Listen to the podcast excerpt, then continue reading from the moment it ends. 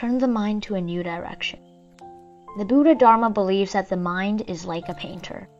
Everything in the world, beautiful or ugly, good or bad, are all drawn by our mind. Take, for example, the photo of our parents.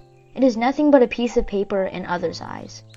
For us, however, it is a symbol of heartwarming love.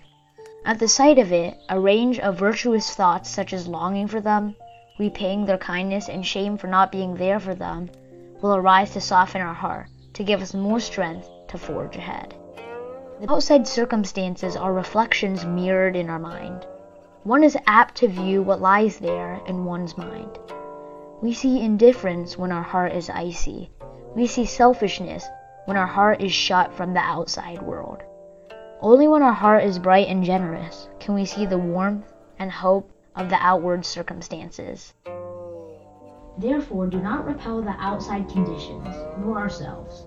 All we need to do is turn the mind to a new direction, to reflect upon the beauty.